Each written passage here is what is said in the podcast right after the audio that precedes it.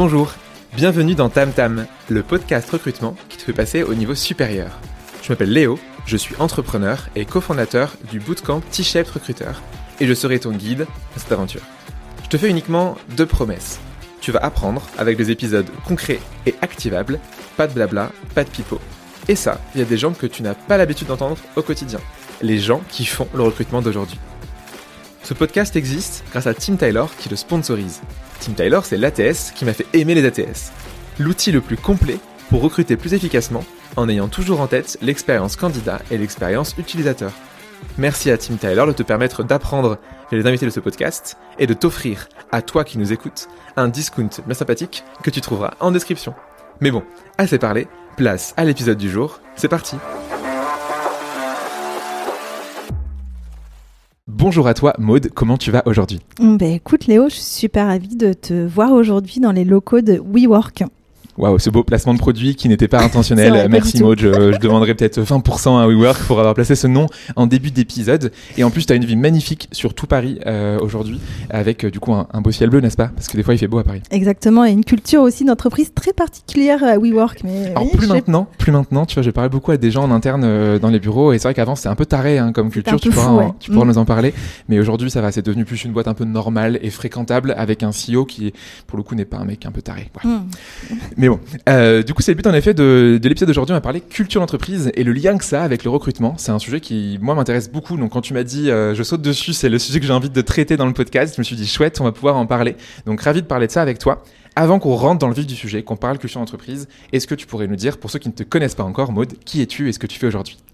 Ben écoute, euh, je m'appelle Maude, comme tu l'as très bien dit. Euh, j'ai maintenant, euh, j'ai été dans la marmite du recrutement depuis plus de 13 ans. J'ai été diplômée en 2013. Waouh, ça date. Faut pas dire rec... comme ça. et le recrutement à l'époque n'était pas tout à fait ce qu'il était aujourd'hui. Et puis depuis plus de 7 ans maintenant, je navigue dans l'univers des startups, notamment dans le dans la partie RH. Donc j'ai cette double casquette que j'aime beaucoup. Je peux tant faire du recrutement que des RH et c'est chouette. Et pour notamment les startups early stage et série A, c'est un, c'est un vrai, euh, mm -hmm. un vrai avantage. Merci beaucoup pour cette presse. Donc, tu es, suppose, le genre de personne qui va dire que le, le recrutement est RH C'est ça. Et tu sais qu'on se bat là-dessus, mais. là, là je, je, grince des dents, là. C'est un débat, mais euh, on pourra refaire un podcast si on tu pourra veux. Dessus, un ouais. podcast, on pourra faire un clash, même, tu vois, genre, on met deux Trop équipes bien. de deux, euh, deux contre deux, hein, de est-ce que c'est RH ou pas ça serait, ça serait, rigolo. Hein. Ouais, et juste, oui, je, maintenant, je suis à mon compte depuis euh, plus ouais. de deux ans. Oui, c'est vrai que je l'ai pas dit, et voilà, et j'accompagne des startups euh, dans les problématiques RH et recrutement. Voilà, je, je, précise juste ça. Non, mais très bien, tu as raison de préciser. Est-ce que tu peux nous faire un petit teasing de ce que va contenir cet épisode, de ce qu'on a préparé ensemble? C'est quoi un peu les mots-clés, les thèmes qu'on va aborder avant qu'on rentre dedans? Waouh, bah écoute, déjà culture, ouais. déjà euh, valeur, euh, scorecard, plein de sujets euh, passionnants qu'on va aborder et, d'où ça vient et comment on met en place surtout.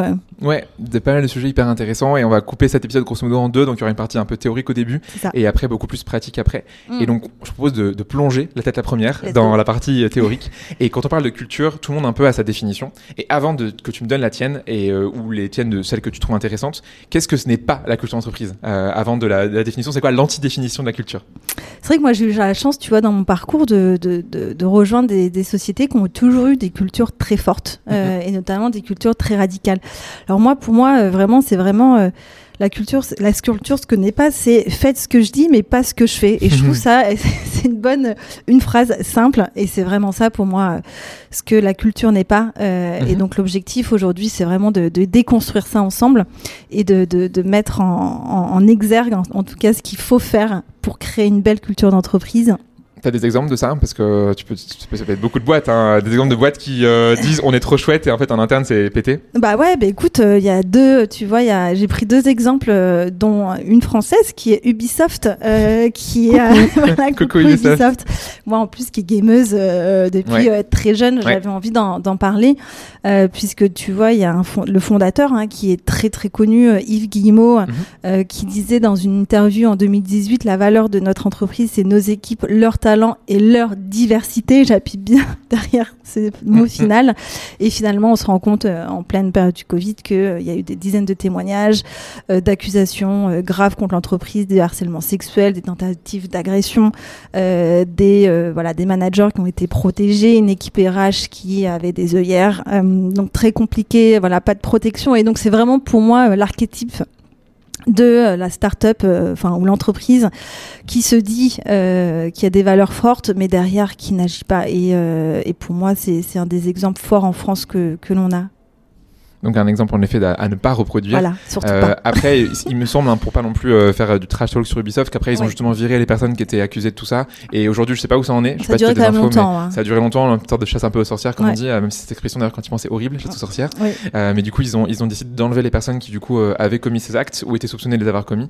Euh, et aujourd'hui, tu sais où ça en est S'ils ont, s'il y a plus personne qui est. euh, Ouais, le problème d'Ubisoft, c'est que ça a quand même duré longtemps. C'est pour ça que pour ça moi, voilà, ça a traîné, ça s'est su euh, de, de, de tous les niveaux, et donc euh, c'est quand même compliqué à défendre, je trouve. Aujourd'hui, oui, euh, notamment, euh, je sais plus, je crois que c'était le directeur.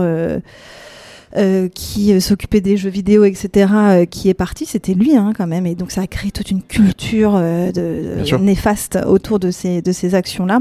La DRH aussi est partie, bien sûr, mais, mais en effet, voilà, mais l'objectif, c'est que j'espère que le CEO va impulser en tout cas une nouvelle, euh, un nouveau souffle euh, et de, de mettre en place en tout cas des actions euh, concrètes. Mais j'attends, j'attends de voir. Mais pour moi, ça a pris quand même beaucoup de temps. Ça s'est su. Il y avait beaucoup de Mhm. non-dits. Euh, donc, euh, donc, c'est pas attention, ouais, c'est pas dingue. ouais. Ok, t'as un mini petit exemple avant qu'on Ouais, la culture? Un Je autre pense que c'est un exemple qui est, qui est très connu, euh, notamment euh, aux États-Unis. C'est Emron. Je sais pas si on dit Emron ou Emron, je sais plus. Amron. Et voilà. Donc là, une valeur pour eux, c'était l'intégrité. Euh, donc une valeur très forte. Et puis voilà, on s'est rendu compte que l'entreprise gonflait artificiellement ses profits tout en masquant des déficits Hmm. avec une multitude de sociétés, enfin tout ce qu'on aime. Euh, et donc voilà, ça, ça a fait un, un gros flop. Euh, et donc ça s'est su et donc euh, très compliqué derrière après. Forcément, c'est pas dingue. Oui, c'est pas dingue. dur après d'attirer les gens en disant que ta valeur c'est l'intégrité. Du coup, c'est quoi alors la culture? Comment tu la définirais, soit avec tes mots ou les mots d'autres personnes C'est quoi pour toi une culture d'entreprise? Ouais, alors moi je vais prendre mes mots et puis on prendra aussi d'autres mots, notamment Ouais. de, de sociétés de start-up en France qui ont bien réussi, en tout cas en termes de Mhm, culture d'entreprise. Pour moi, c'est vraiment ce lieu où résident différentes personnalités, sensibilités d'un bien commun et on avance tous et toutes dans le même but. Ouais. Euh, et donc c'est ça en fait, parler de culture, c'est aussi de parler de groupe. On est euh, plusieurs groupes sociaux ou sociaux, pardon. Comment tu dis groupe social? Je fais plein Ouais, de fautes d'orthographe. Des groupes. Des groupes, ouais. Ouais. ok, des groupes. va, on va- Et donc la culture, tu vois, la culture d'entreprise, c'est vraiment la coexistence de plusieurs groupes d'individus. Ouais. Donc tu peux avoir des groupes structurels au niveau hiérarchique, les managers, Mhm. les développeurs, euh, ou plutôt des groupes de référence comme euh, les LGBT+ dans une Mhm, entreprise. mhm. Et donc c'est vraiment ça, une culture, c'est la coexistence de plusieurs groupes sociaux. Je vais utiliser ce mot-là.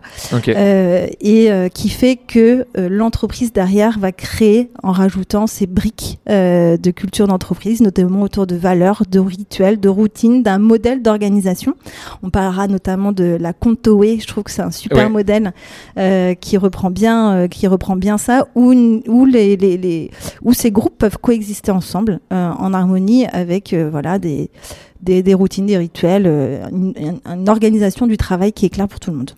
Ok, trop bien. Donc ça c'est c'est ta définition. Est-ce que tu aurais d'autres choses, d'autres éléments, tu penses, qui sont intéressants pour définir la culture euh, En plus de ça, mais ce que tu dis c'est intéressant, c'est les gens avant l'organisation en fait. Enfin, la culture, c'est les gens qui la composent. C'est pas euh, la structure, c'est pas les locaux, c'est pas j'en sais rien. Euh, Parce que c'est un, c'est un, c'est faux quand ils pensent l'entreprise. C'est un, une personne morale, tu vois. C'est pas vrai, c'est pas palpable. Oui. Ce qui est vrai, c'est les gens qui y a dedans. Exactement, et c'est vraiment ce, ce- la culture, c'est vraiment pour un groupe humain. Donc, euh, et donc une culture va être différente d'un groupe à un autre. L'objectif, c'est derrière ce que l'entreprise, comment l'entreprise va fédérer en fait Ouais. ces plusieurs groupes sociaux au sein d'une appartenance globale, tu vois, où l'individu, donc Mhm, toi mhm. Léo et moi Maud, on va Mhm. pouvoir s'identifier à- Oh ouais. ouais, à cette organisation, à, cette- à ces valeurs, à ces routines.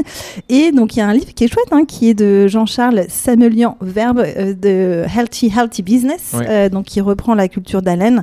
Lui, il dit que la culture est le ciment des différentes briques de cet habitat professionnel commun qu'est l'entreprise. Elle est une construction ouverte, évolutive, vivante, dont les fondations doivent être solides et visibles, comprises et partagées. Ces fondations, ce sont les valeurs de notre culture d'entreprise. Donc, je trouve que c'est une belle... euh, C'est une belle définition, mm. voilà, euh, pour en tout cas tourner vers l'excellence, le bien-être, la performance, la responsabilité, en tout cas, ce que l'entreprise souhaite pour sa culture d'entreprise. Ouais. Trop bien. Donc merci pour ces différentes définitions. En effet, celle de, alors le livre de, de, Jean-Charles Samuelian est vraiment chouette euh, sur sur Alan. Euh, meilleure lecture, je pense quasiment que j'ai fait dans les, business parce que c'est très concret et activable et c'est pas, euh, t'as des, des qui sont très théoriques et là vraiment c'est ok, voilà ce qu'on a fait chez Alan, voilà ce qui est bien, voilà ce qui est pas bien, pourquoi, comment. Mm. Donc très chouette. Merci pour cet exemple. En plus du, coup du tien, donc on sait mieux ce qu'est la culture euh, et pourquoi en fait on en fait toute une histoire parce qu'on parle beaucoup de culture d'entreprise. moi le premier, je puis il y a un an, j'ai fait un petit article sur ça, sur la culture d'entreprise et le recrutement. Pourquoi c'est si important d'en parler? Écoute, moi, la culture d'entreprise, c'est venu très tard dans, dans, dans, dans mon parcours. J'ai fait du recrutement sans culture, finalement, tu vois. Et, euh, et, à un moment donné, quand j'ai rejoint notamment euh, Stanley Robotics, qui était une de mes premières startups, qui avait une culture euh, très forte. C'est là où je me suis rendu compte de l'importance de, de, de, la culture et d'un groupe, d'un même groupe socio social qui partage en tout cas des, des mêmes valeurs. Et c'est là où je me suis dit, oui, il y a vraiment une importance au niveau de la culture et comment fédérer en fait, voilà, ces, groupes sociaux euh, sous une même, un même étendard, on va dire. Et on peut vraiment créer un sentiment d'appartenance fort dans une entreprise. Et, euh, vraiment, moi, je me suis prise aussi moi-même dans le dans le truc de la culture. Et ça a été euh, ça a été vraiment un chouette une chouette expérience. Et toujours aujourd'hui, on en parle encore. Donc c'est ça aussi, c'est qu'on on devient derrière des ambassadeurs de de cette culture d'entreprise qui était assez euh, particulière. Et est-ce que tu penses qu'il y a des boîtes qui n'ont pas de culture d'entreprise? Oui. Et comment, comment ça se fait du coup? Qu'est-ce qui s'est passé? Ben En fait, c'est qu'en fait, à un moment donné, et c'est dommage, c'est que les fondateurs ou les fondatrices ne prennent pas le temps en fait de définir la culture d'entreprise. Qu'est-ce que je veux pour mon entreprise? Quels sont les comportements que je ne veux que je veux voir? Quels sont les comportements que je ne veux pas voir? Quelle est l'organisation en termes de travail. Et donc, tu vois, là récemment, un CEO il me dit Oh là là, mais cette personne, euh, j'aime pas du tout les présentations qu'elle fait. Ok, c'est un point. Mais est-ce qu'on a défini en fait euh, comment on souhaite que les personnes fassent du project management et présentent euh, tel ou tel produit? Donc c'est vrai, en fait, ça définit. Pour moi, c'est vraiment la ligne rouge la culture d'entreprise sur comment, qu'est-ce qu'on veut faire et comment on veut le faire. Et je trouve que The Contaway, ils ont, ils ont vraiment réussi à à mettre ça en place. Euh, c'est difficile, ça prend du temps, c'est un travail de longue haleine. Il faut vraiment que les fondateurs, les fondatrices le portent. Ça vient pas des voilà, on dit toujours ça vient du bottom. Non, ça vient aussi beaucoup du top. Et euh, c'est vraiment important qu'ils prennent le temps, elles prennent le temps pour définir en tout cas cette cette culture d'entreprise. Et donc trop souvent c'est le temps, on est dans le rush, les investissements, euh, on n'a pas le temps, il faut qu'on recrute. Mais le problème c'est qu'après, écoute, on peut avoir le meilleur recruteur au monde si derrière on n'a pas tous les éléments de culture euh, c'est compliqué de faire euh, on peut avoir très vite voilà du turnover etc enfin tous les sujets qu'on peut connaître oui, les gens, les gens s'en vont hein, s'il n'y a pas une culture ah qui, bah leur, qui, leur, plaît. C'est une des raisons principales de, de, de départ. Euh, la culture qui convient pas ou qui convient plus. Donc, qui convient pas quand dans l'onboarding, tu as réalisé que ça t'allait pas. Mm. Ou qui convient plus quand en cours de route, ça évolue par rapport aux gens que tu as, par rapport à ce que la boîte décide de faire. C'est du coup des raisons de départ souvent qui sont assez fortes.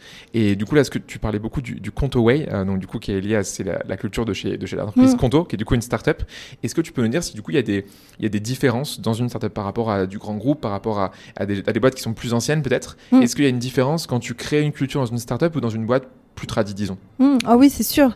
Je pense que tu vois, dans les boîtes traditionnelles, le challenge, c'est que si tu prends des sociétés comme Coca-Cola, c'est des sociétés qui ont des centaines d'années. Et donc, c'est sûr que la la, culture bouge aussi selon, euh, selon la société euh, dans laquelle on vit. Donc c'est vrai que les startups aujourd'hui ont cette facilité de, en tout cas, de pouvoir créer euh, cette culture-là.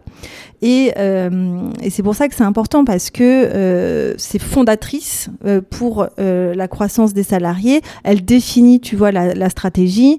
Elle va créer, comme j'ai dit tout à l'heure, les types de comportements et notamment moi, pour moi, ce qui est important et la spécificité d'une startup, c'est ce, cette euh, notion d'antifragilité de Nassim Nicolas Taleb que j'aime beaucoup, Taleb, pardon, euh, parce qu'il définit en fait trois types, tu vois, d'individus, d'organisations les mhm. fragiles, les robustes et les antifragiles.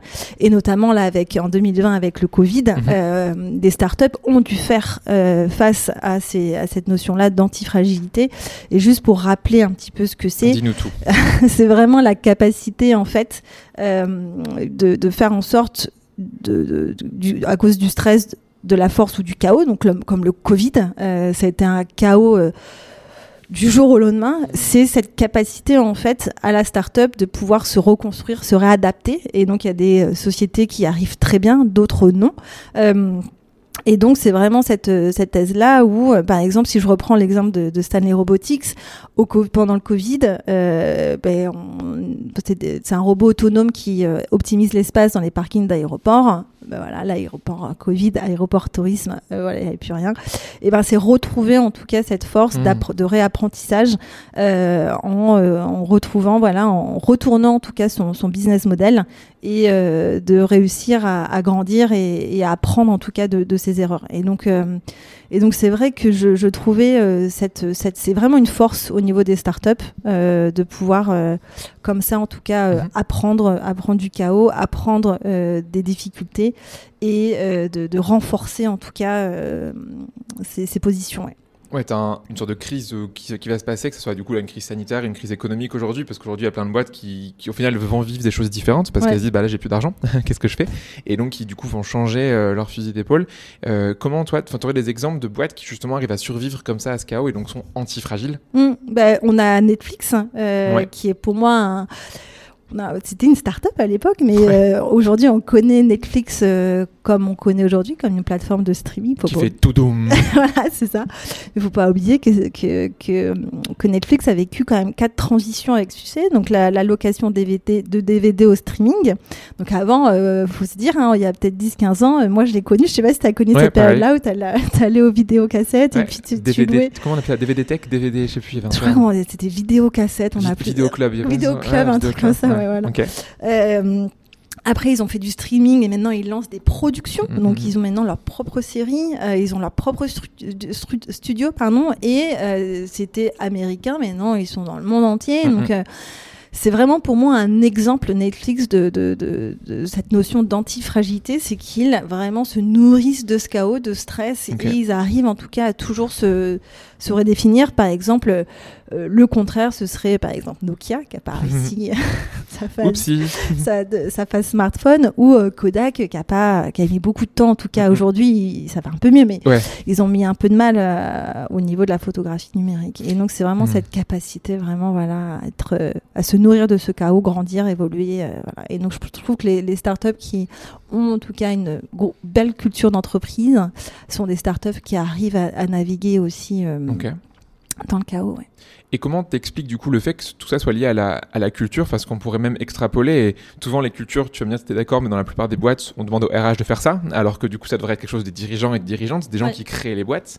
Et souvent, on dit bah tiens, toi RH, vas-y, euh, mets-moi quatre mots euh, sur un papier, euh, quatre mots sur un piano, et vas-y chante la culture d'entreprise devant tout le monde. Ça marche pas comme ça.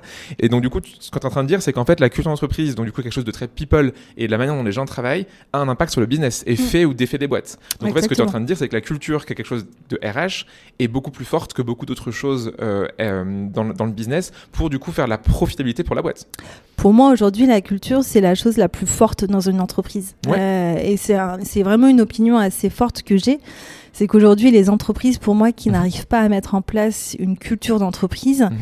ben, je paient pas cher de leur euh, de leur peau, tu vois, à, à, grandir en tout cas dans nos sociétés, à vraiment viser le long terme. On peut avoir des startups hein, qui vont, on a vu avec Mero, waouh, wow, on mmh. lève 500 millions d'euros, mais là, il y avait aucune culture d'entreprise, ça a été très ouais. compliqué, il y a aucun suivi, etc. Ben aujourd'hui, ils sont en, en, PLS, ils sont en, en plan social, donc c'est très compliqué. Et donc je pense que les, les cultures, les, les, les startups qui vraiment pour moi, survivent euh, au fur et à mesure des années. Ce sont vraiment des, des cultures fortes. Doctolib, Alan, ouais. on, voilà, on a tous, tous ces noms-là, ou plus grands comme Netflix, qui je trouve un, un superbe, un superbe aussi, un, une superbe euh, exemple de culture radicale ouais. aussi. Euh, et donc, euh, donc voilà, ouais. Trop trop bien. Du coup, euh, la culture est fondamentale. Euh, fondamentale. Et comment maintenant est-ce qu'on lit ça au recrutement Je propose de passer dans cette deuxième partie où comment concrètement on applique ça au recrutement. C'était un peu cette deuxième partie qu'on s'était mis d'accord pour faire. Euh, donc admettons, tu es quelqu'un qui nous écoute, qui est recruteur, recruteuse, RH, manager, euh, ouais. dirigeant, dirigeante, quelqu'un qui doit recruter au quotidien. Et comme tu le sais, il y a plein de gens qui recrutent. Comment du coup on applique ça au recrutement? Ouais. Et déjà, je pense que en tant que, que, spécialiste du recrutement, c'est très dur d'aborder les sujets de culture euh, mmh. parce que quand on arrive dans, dans, une première équipe seule, parfois en tant que TAM, et ben c'est vrai qu'on doit vite être dans le jus, on doit vite recruter, etc. Et malheureusement, c'est là où on peut avoir pas mal d'erreurs de recrutement qui peuvent, euh, qui peuvent arriver parce qu'on ne sait pas définir en fait qu'est-ce que la société recherche, qu'est-ce que l'entreprise recherche en tant que comportement positif ou des comportements qu'on ne veut pas voir. Et donc, euh, pour moi, s'il y a différentes façons de le voir, déjà, un, si je suis fondateur, fondatrice mhm. et je souhaite construire une, une start-up dans le temps, mhm. je vais vraiment aller euh, commencer à réfléchir en fait à quel environnement j'ai envie d'apporter, quelles mhm. sont les valeurs de ma société, quels sont les, les comportements que je n'ai pas du tout envie de voir. Dans... Déjà, il faut commencer par ceux qu'on n'a pas envie de voir. C'est déjà une, ton anticulture en fait. Voilà, ton anticulture, exactement, les antivaleurs. Et derrière, si toi tu es au niveau du recrutement, c'est ne pas hésiter en fait, surtout quand on arrive dans des startups early stage, euh, c'est vraiment de se dire faire un travail de fond avec les fondateurs et les fondatrices, leur expliquer par A plus B voilà, et vous pouvez reprendre l'exemple de Healthy Business d'Alan en disant, mais voilà, j'ai lu euh, Alan, j'ai vu, j'ai analysé leur culture, mm-hmm. voici ce que je propose et euh, comment on pourrait euh, créer en tout cas cette culture d'entreprise ensemble. Et souvent, voilà, les fondateurs et les fondatrices, c'est juste leur mettre quatre heures dans leur agenda et de commencer en fait à, à, discuter, à les aligner, parce que ça aussi, c'est, j'ai accompagné plusieurs startups sur ces sujets-là et il y a aussi des manquements d'alignement même entre fondateurs et fondatrices. Et donc, c'est juste aussi d'aligner tout le monde autour, voilà, d'un culture deck ou d'un manifesto euh, et de se dire, ben voilà, euh, c'est quoi les valeurs, comment on les applique, c'est quoi les comportements. Ça peut être quelque chose de tout simple au démarrage, mais c'est tellement un outil crucial, moi je trouve aujourd'hui dans le recrutement. Je comprends pas aujourd'hui comment les recruteurs et les recruteuses peuvent recruter sans culture deck. comment évaluer en fait euh, derrière la culture en, entretien? Je trouve ça en tout cas assez assez compliqué maintenant aujourd'hui. Moi, je, je, ne pourrais plus le faire sans ça. Sans ça. C'est quoi une culture deck pour les gens euh, qui, à qui ça ne parle pas du tout Qu'est-ce que tu mets derrière? C'est quoi? Comment ça marche? Alors ouais, c'est vraiment un truc tout simple. Un truc de startup, ça. Culture deck. culture deck, c'est vraiment un PowerPoint. Voilà. T'es même pas obligé de mettre euh, des de la couleur, etc. voilà, c'est juste dire c'est quoi la culture, qu'est-ce qu'on veut, qu'est-ce qu'on ne veut pas, euh, c'est quoi les valeurs, c'est quoi nos valeurs, c'est quoi notre ADN, euh, comment ça se euh, décrit mhm. de mhm. façon plus concrète au quotidien. et derrière, tu alignes les comportements que tu veux voir ou ne pas voir dans, dans la société. Et, voilà, c'est aussi simple que ça. C'est juste de poser les bases et de faire cet exercice-là. En fait, c'est bénéfique à tout le monde. et on peut potentiellement aussi, euh, si on est une, première, voilà, on a 10, une quinzaine de, mhm, salariés, mhm. c'est aussi de leur poser la question, en fait, est-ce que euh, ce qu'on a penché, planché euh, pendant 2-3 jours, ça, ça, vous parle, etc. mais ouais, ouais, c'est, pour moi, c'est le Culture Deck aujourd'hui est un outil de recrutement et, essentiel aujourd'hui pour tout, euh, tout département euh, recrutement euh, pour en tout cas bien évaluer les candidats et les candidates en process. Ouais. Avant de me dire du coup comment tu utilises un culture deck, euh, tu aurais des exemples de boîtes qui font ça très bien. Te parlais de, à plusieurs reprises déjà du Conto Way. Euh, et du coup, comment ils font ça euh, pour les gens qui nous écoutent, comment ça marche Ouais, alors de, de c'est, c'est, je, je, trouve que c'est le, l'outil le plus avancé que j'ai vu en fait. Et donc c'est un des cofondateurs qui s'appelle Steve, Avani, Avani, pardon. Waouh Et il nous dit une culture qui ne fait pas partir des gens, ce n'est pas une culture. Donc déjà, on sent le côté radical. Et en fait, c'est ça aussi une culture d'entreprise, c'est une radicale, c'est faire en sorte, comme on a parlé de groupes sociaux, qu'une personne, un individu s'y retrouve ou pas et se dise ah ben ça c'est une société qui me ressemble ou c'est une société qui ne me ressemble pas, donc je ne vais pas hmm. postuler, tu vois, sur euh, sur cette entreprise. Et là, en fait, euh, en tout cas, tout, tout, simplement, en fait, euh, les cofondateurs, tu vois, de, euh, de Conto se sont posés en fait la question, c'est comment livrer rapidement de la qualité à mesure que nous nous développons, tout en créant un, un environnement de travail stimulant et bienveillant. La réponse tient en deux mots le développement des équipes. Waouh, hmm. le people development ah encore. Ah, on n'aurait jamais pensé, tu vois. Quelle idée. C'est la voie secrète hmm. et de, de Conto. Et en fait, ils ont ils ont repris en fait le, modèle de Toyota. Enfin, je vous conseille vraiment d'aller lire l'article Enfin, je pense que tu mettras. Je mettrai le lien. Voilà, tu mettras le, tu mettras le, lien. Donc, ils ont défini, tu vois, euh, euh, des euh, valeurs, ambition, teamwork, mastery, integrity, integrity. Et là, donc ça, c'est vraiment la base. C'est un peu le culture deck. et mais en mhm. plus de ça, et c'est ça qu'on appelle the Contoway, c'est qu'ils ont vraiment décrit l'organisation du travail. Comment arriver en fait à, à délivrer en fait ce qu'on doit, ce qu'on doit faire. Et donc, ils ont mis en place cinq, cinq principes. Donc euh, on pourrait voilà le qui reprend vraiment la méthode euh, de, de, de, de, Toyota et c'est très très proche. un en exemple par exemple. Bah là tu, vois ouais je peux te donner euh, le, le, Jidoka. Jidoka. Pas avec le judoka du coup. Non c'est le Jidoka qui consiste tu vois à arrêter le travail dès qu'un problème survient. Donc c'est assez fort et donc chez tu vois par exemple chez Conto ils ont pas de QA tu vois. Donc chacun est responsable de sa propre qualité. Tu vois. Donc QA, pour les gens qui ne savent pas, c'est quand on teste à la fin d'un produit, par exemple une application sur mobile, il y a des gens qui font, c'est leur job de tester si ça marche ou pas. Voilà. Et du coup, ce que tu me dis, c'est qu'en gros, c'est les gens eux-mêmes, les devs, les développeurs et développeuses eux-mêmes. Si ça marche, ça marche pas. Et en tout cas, ils vont résoudre. C'est pas une autre personne. Ils pas, pas en disant voilà, on a fait notre taf et puis euh, voilà. Ouais, ouais. Donc ça, c'est des, toi, c'est des parties pris qui sont très fortes. Ou encore, tu mhm. vois, tu peux avoir euh, le juste à temps, donc qui est assez aussi très connu dans les méthodologies de Toyota. Ouais. Et euh, par exemple Conto n'a pas de roadmap ni de backlog, tu vois. Donc c'est assez, euh, assez fort et, et, je pense que pour tous les fans peut-être de product management, je vous conseille vraiment de lire cet article. il est vraiment, Parce qu'en fait, voilà. Chez Conto, en fait, quand une fonctionnalité est prête à être développée, en fait, euh, le product management ne va pas tout de suite se lancer sur la suivante, faire des fonctionnalités et donc rajouter, rajouter, rajouter du backlog. Et l'objectif, c'est de se dire, euh, tant que les équipes ne sont pas toutes disponibles mhm, mhm. pour faire la nouvelle fonctionnalité, on ne la fait pas. Et, euh, et donc, je trouve, tu vois, que c'est ça qui est aussi, tu vois, qui, qui, est fort. Ils disent, voilà, nous, on est disponible à partir du 8 janvier ou du 8 mars au 8 juin. C'est à ce moment-là où on sera tous dispo pour faire la fonctionnalité, ben voilà. Euh, et donc euh, et donc on fera le kick-off et puis on, lancera en tout cas la, prochaine euh, la prochaine dispo. Mais mais avant, tu vois, les PM feront d'autres choses. Tu vois, des entrevues d'utilisateurs, des analyses des succès, de la formation, le temps que les devs soient et, et donc ça, je trouve, toi, c'est vraiment des parties pris qui sont assez forts. Mmh, c'est l'optimisation. Voilà, c'est mmh. vraiment l'optimisation et et donc, euh, et aussi, c'est important, il y a aussi un, de ces principes qui est le dojo. Et donc, c'était, ouais, c'est vraiment, qu'est-ce que c'est une, une organisation auto-apprenante? Et j'avais hmm. vu aussi un podcast, alors j'ai une mémoire des noms terrible. Euh, Learning by Doing de Baptiste. Peut-être. De Tim Bakery avec un croissant. Peut-être c'est ça, je sais plus, mais euh, et en fait il posait cette question, c'est mais qu'est-ce que c'est une entreprise apprenante? Et en fait de, déjà aussi en tant que fondateur, fondatrice et même en tant que HR, HR people et même en tant que euh, dans le recrutement, c'est comment on apprend. Et euh, mhm. et là tu, et là en fait chez Conto ce qu'ils font, c'est qu'il y a deux personnes dédiées dans l'équipe product qui font 80% de formation.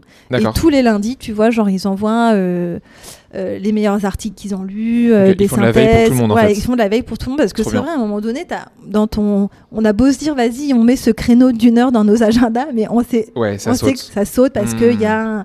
Et donc c'est vrai, voilà. Donc ils ont cinq principes et ils ont vraiment posé ça sur table. Mhm, mhm. Et, j'ai trouvé ça très fort sur voilà comment on veut s'organiser, c'est quoi nos principes clés en termes de méthodologie de travail.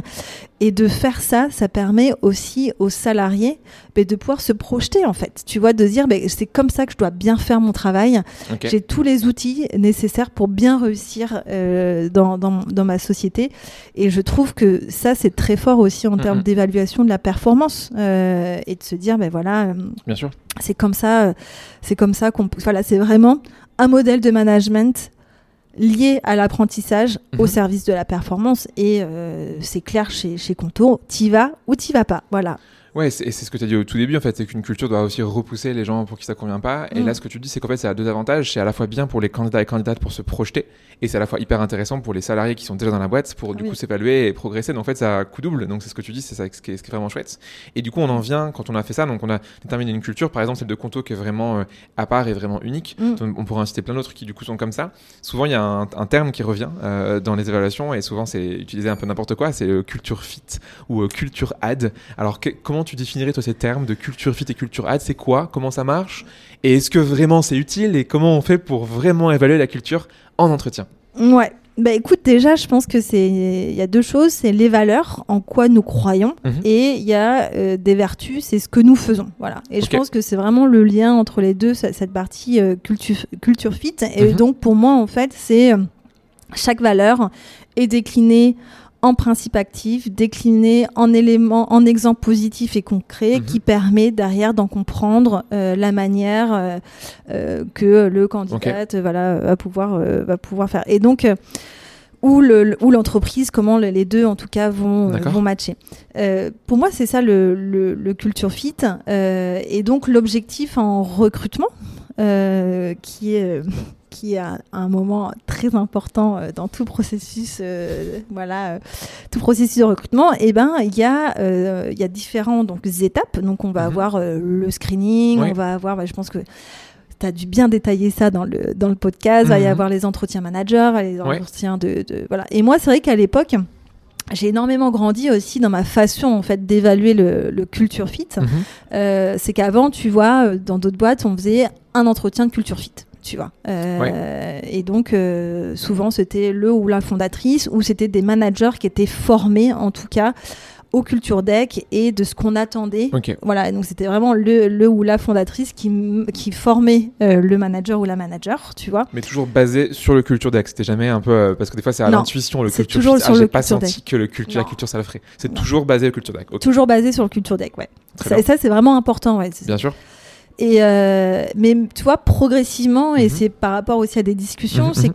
qu'on peut faire preuve d'inclusion, euh, non, de Ouais. d'exclusion, de d'exclusion, avec un culture fit finalement. Ouais. Euh, et donc c'est vrai que là, je suis en train en ce moment de, de réfléchir sur ça, sur comment en fait on peut aussi euh, faire attention à pas non plus trop exclure euh, certains groupes sociaux, tu vois, Ouais. à cause d'un culture deck qui peut être voilà. Et donc Tu l'objectif. aurais des exemples de comment tu pourrais exclure un, des, des groupes sociaux par rapport à la culture? Bah, notamment sur homme-femme, tu vois. Et donc, et donc, des- sensibilités sont différentes. Mhm. Euh, et donc, euh, et donc, c'est en effet travailler sur euh, sur cette inclusivité, en tout cas du, du, du, du culture fit ou du culture ad, tu Mhm, vois. mhm. Mais en effet, on sait que voilà d'autres voilà où ça peut être sur euh, LGBT+.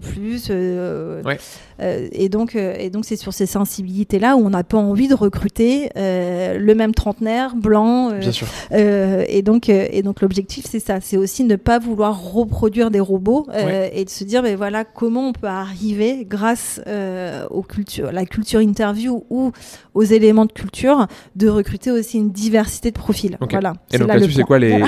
là où les recettes magiques justement pour faire ça sans justement exclure, enfin en tout cas exclure pour les bonnes raisons. Tu veux exclure les gens qui ne correspondent pas à ta culture, mais tu veux pas exclure les gens qui ne correspondent pas du coup à, comme tu dis, à, parce qu'ils sont parce qu'ils sont différents de toi, tu vas les exclure. Comment du coup, quelle est la recette magique pour justement évaluer la culture? Et donc là, je pense que ce qui est important, et je suis en pleine réflexion là-dessus, tu vois, c'est pas encore, euh, c'est vraiment quelque chose d'assez nouveau pour moi.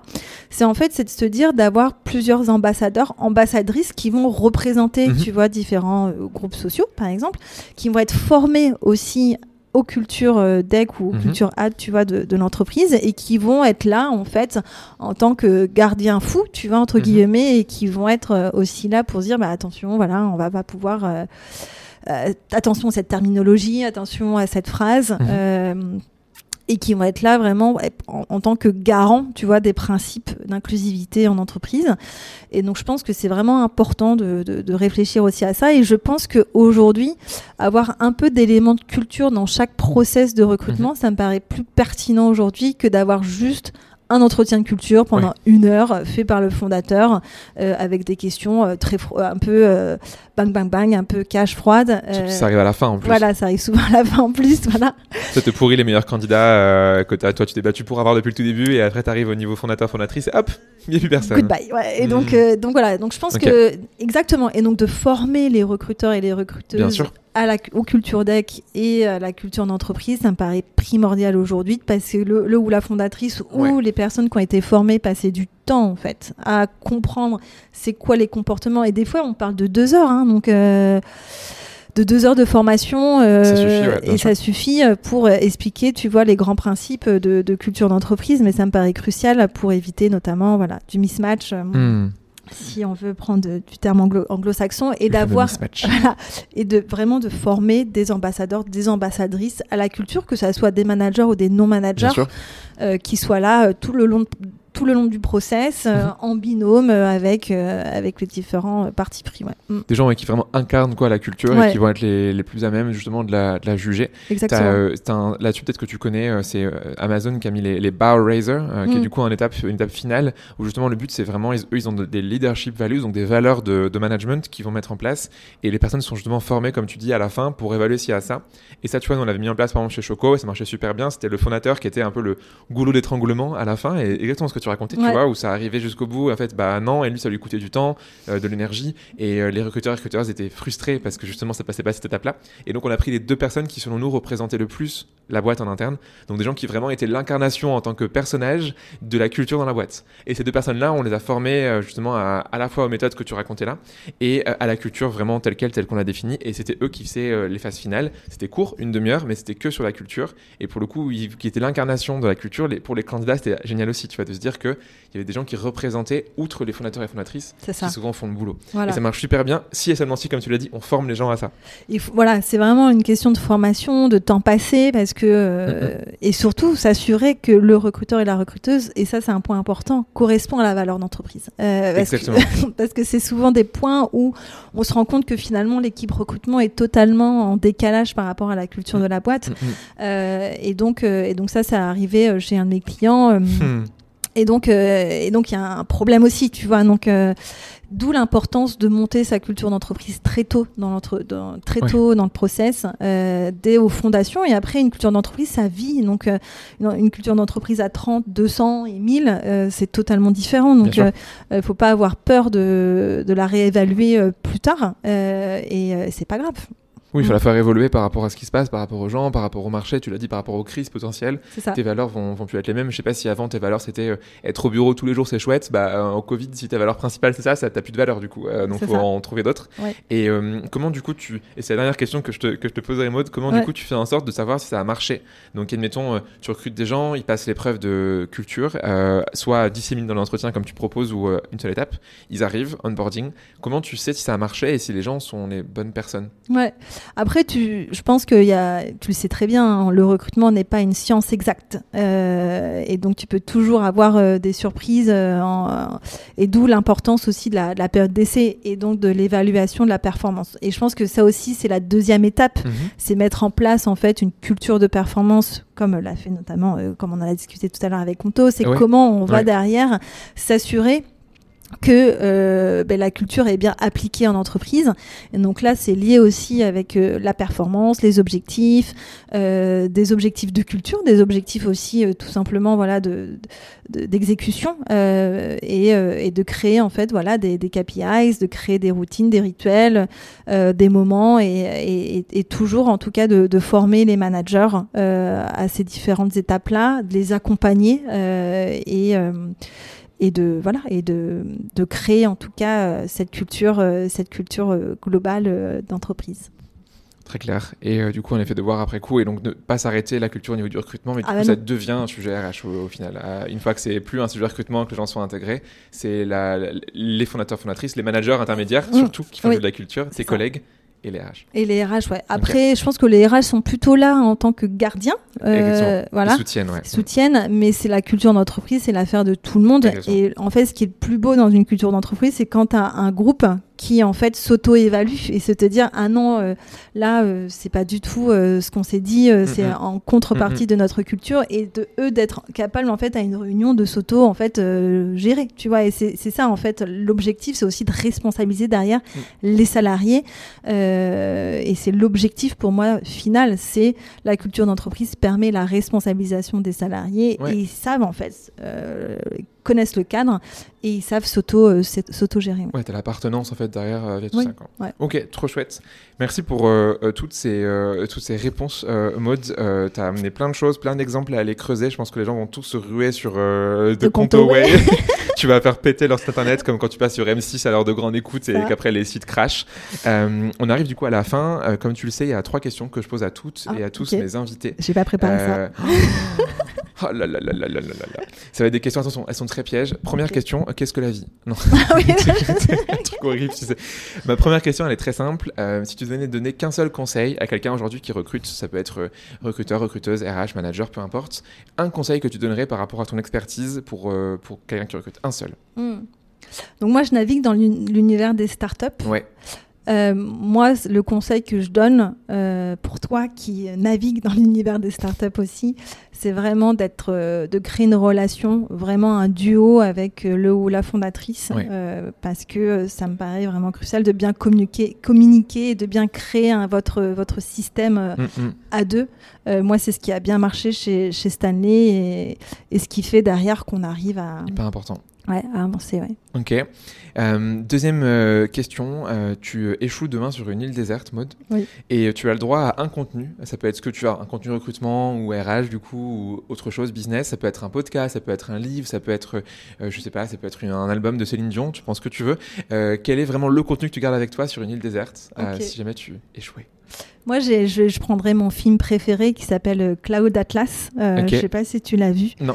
C'est un livre qui est, c'est un, un livre, c'est un- vraiment un film euh, philosophique euh, qui retrace cinq époques euh, de la préhistoire à la pré-évolution futuriste. Et tu vois en fait des personnages qui grandissent, qui évoluent dans le bien, dans le mal. Et c'est un Hmm. film qui est, je trouve, inspirant. Euh, et qui te dit en fait que tes actions aujourd'hui vont avoir un impact euh, sur le futur. Ok. Euh, et euh, c'est pour moi c'est le c'est un film que je regarde assez souvent Ok. euh, et qui m'inspire au quotidien. Ouais. Trop bien. Trop bien. Écoute, je le mettrai dans la, dans la description. Ça a l'air sympa. Il y a Tom Hanks en, en plus euh, Ouais, dedans. donc, à euh, Libéry, euh, ouais, ouais. y a- Ça, ça a ouais. l'air chouette. Ouais. Dès qu'il y a Tom Hanks, tu peux te dire que tu vas, à minima, euh, le film sera pas mauvais. Euh, il sera pas Non. un chef-d'œuvre, mais à minima, il, Il sera a pas, il a pas été beaucoup connu ce film-là. euh, Ok, je bah ouais, je déplore, je mais, euh, mais il est juste magique, ouais. Trop, trop bien. Et dernière question, pour clôturer du coup cet épisode, c'est le balance ton tam-tam. Donc, Wow. est-ce qu'il y a une personne euh, que tu connais qui est quelqu'un de génial dans l'univers du recrutement ou des RH et qui tu estimes n'a pas assez la parole? Donc, soit elle est vraiment inconnue au bataillon, euh, fait un boulot de monstre euh, en back-office et mérite d'être d'être mis à la, à la lumière, genre paf, coup de projecteur, ou alors quelqu'un qui est déjà un peu à la lumière mais qui mérite d'être encore plus euh, en lumière sur un sujet recrutement. Waouh. Il y a beaucoup Je de. peux en donner plusieurs aussi. Ouais, ouais, ouais. alors, Mais je pense qu'il y a- 10, mais Il y a beaucoup de recruteurs, recruteuses euh, qui, euh, qui méritent euh, la lumière, notamment dans, le, dans le recrutement tech. Mhm. Là, je je- je- est-ce que spontanément il y a des noms qui te viennent euh, J'ai pas de noms qui me viennent. Il y en a trop, c'est ça. Du coup, ça fait un sorte de goulot d'étranglement, tu sais, genre il y a trop de noms. Je suis sûre que ça va me revenir après. Si tu veux, je te grave. donnerai les Et noms. je les rajouterai après. je les rajouterai, Ça mais marche. je te donnerai deux trois noms dans le recrutement tech qui est quand même un, qui est quand même difficile. Ouais. Euh, et ben, je pourrais te donner euh, Sonia Sourou par exemple, euh, qui est extraordinaire en termes de sourcing. Euh, vraiment une, une, une chercheuse, j'ai jamais vu ça, donc euh, Ouais. elle franchement un- impressionnante. Ça marche. Écoute, euh, on, on salue Sonia, euh, qui on espère euh, nous écouter jusqu'au bout de cet épisode. Merci Maud euh, de- d'être venue dans cet épisode de, de Tam Tam. Est-ce que tu as un, un mot de la fin avant qu'on aille du coup manger? Parce que moi je, je, je crève Ouais. la dalle, il est une heure et demie et euh, j'ai faim. Est-ce que tu as un mot pour clôturer cet épisode? Bah, n'oubliez pas vos scorecards. N'oubliez pas vos scorecards. Écoute, splendide. Merci à toi. euh, passe une très bonne journée et à très vite. Salut. Bye. Et c'est déjà la fin. Merci d'avoir écouté jusqu'au bout. Si tu es encore là, c'est que ce podcast t'a apporté de la valeur. Si tu veux aider encore plus de recruteurs et de recruteuses à apprendre via ce podcast, tu peux faire trois choses. La plus simple, tu en parles autour de toi. Et Myriam, j'ai écouté ce podcast là, Tam Tam, vraiment bien, je te recommande. Numéro 2, tu peux aller noter 5 étoiles sur Spotify ou Apple Podcast avec un gentil commentaire en prime. Ça me fera chaud au cœur. Numéro 3, le top du top. Tu en parles sur LinkedIn. Imagine la joie de l'invité du jour en découvrant que ce qu'il ou elle a dit a été apprécié par quelqu'un d'autre. Du love gratuit quoi. Bon, tu sais du coup ce qu'il te reste à faire. Je te dis à très vite pour un nouvel épisode de Tam Tam.